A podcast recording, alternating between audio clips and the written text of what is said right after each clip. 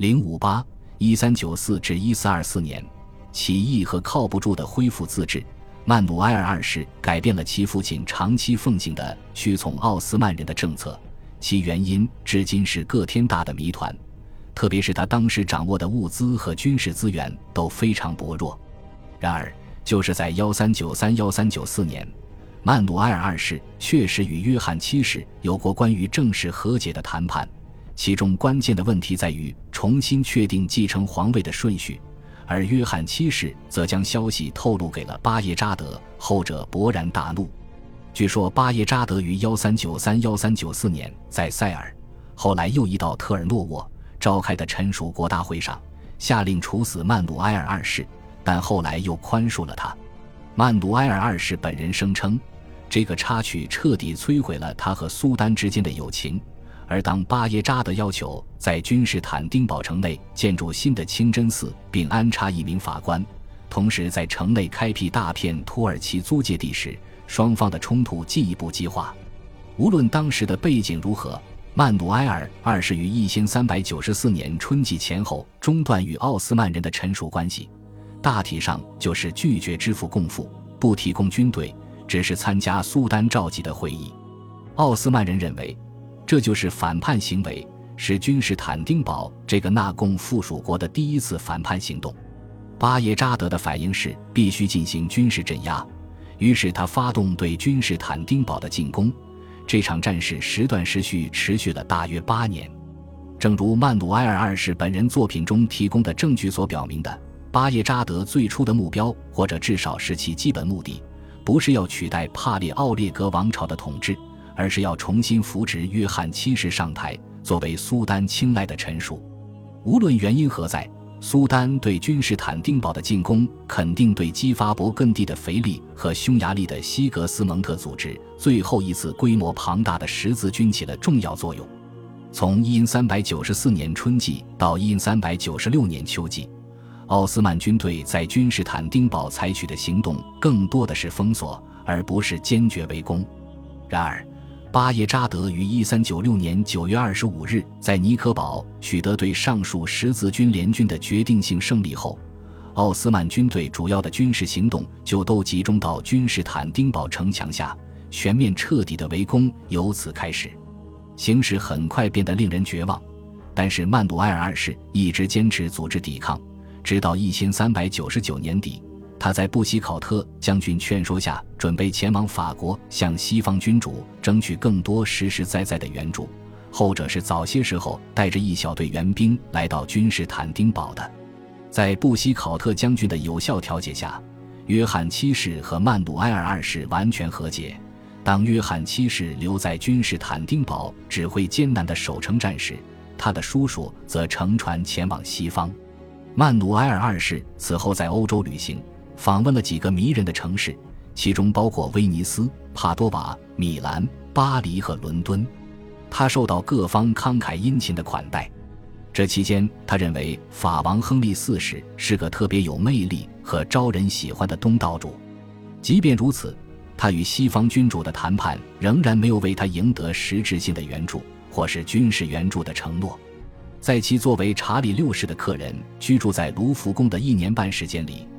他取得的最重要的成果，可能是用东正教观点写出关于圣灵降临的长篇论文。拜占庭人认为，君士坦丁堡的得救完全是因圣母玛利亚的及时出手援助，这确实看起来像是个救世主的奇迹。而事实上，这个救世主就是帖木儿，他使得君士坦丁堡在一千四百零二年没有屈服投降。这一年七月末，当曼努埃尔二世还在巴黎时。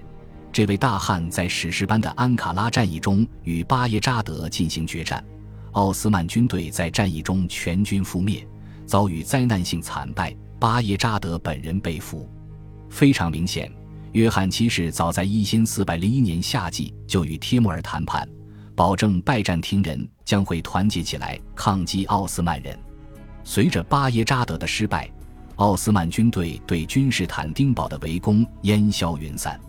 一零四百零三年，约翰七世一方面与其他基督教地方势力达成和平协议，另一方面与巴耶扎德在罗姆地区的继承人倾向于和拜占庭帝国友善的苏莱曼塞利比达成合约。拜占庭皇帝由此被正式批准免除纳贡义务，而且约翰七世还收回塞萨洛尼基和阿索斯圣山，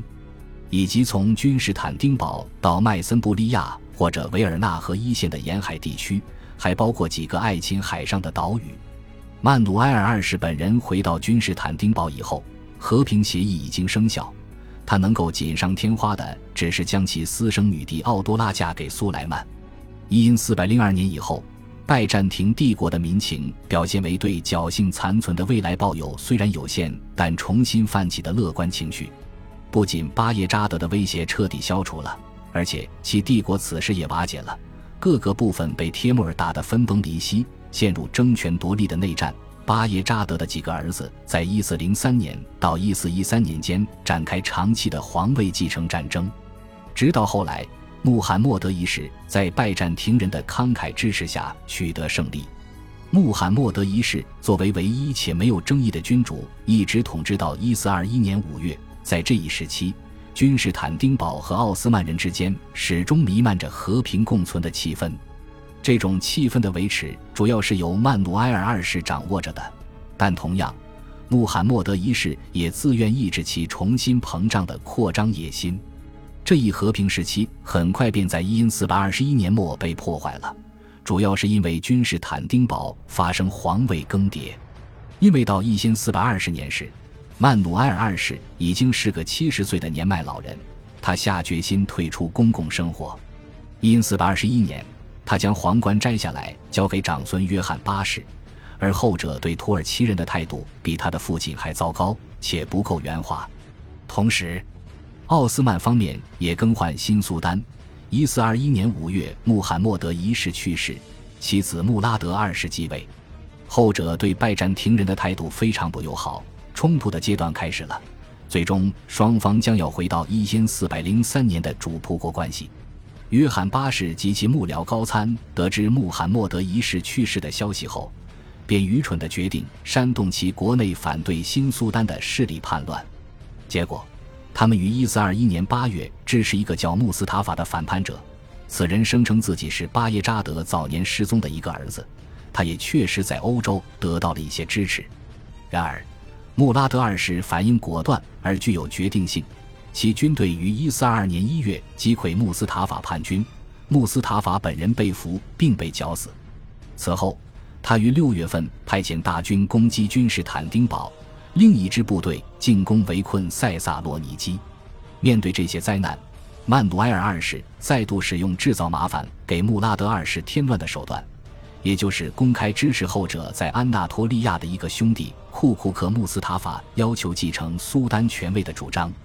穆拉德二世在八月二十四日全面进攻君士坦丁堡失利后，于九月初撤军，去对付当时被围困在布尔萨的穆斯塔法。曼努埃尔二世和穆拉德二世最终于1424年2月行谈判，并订立协议。根据该协议，君士坦丁堡重新降格为纳贡国，这是保证其幸存的代价。根据历史学家杜卡斯的记载，他每年要纳贡三十万银币。一三九四至一四二四年期间，局势始终是围绕着曼努埃尔二世努力从奥斯曼人的奴役下摆脱出来而展开的。除个别运气不佳或者老天安排的意外插曲事件，总体上他作为一个政治家和解放者是成功的。他缓和反叛浪潮，恢复独立自治，实现与土耳其人暂时的并存共生。很不幸，他的继承者是些更无能之辈。恭喜你又听完三集，欢迎点赞、留言、关注主播，主页有更多精彩内容。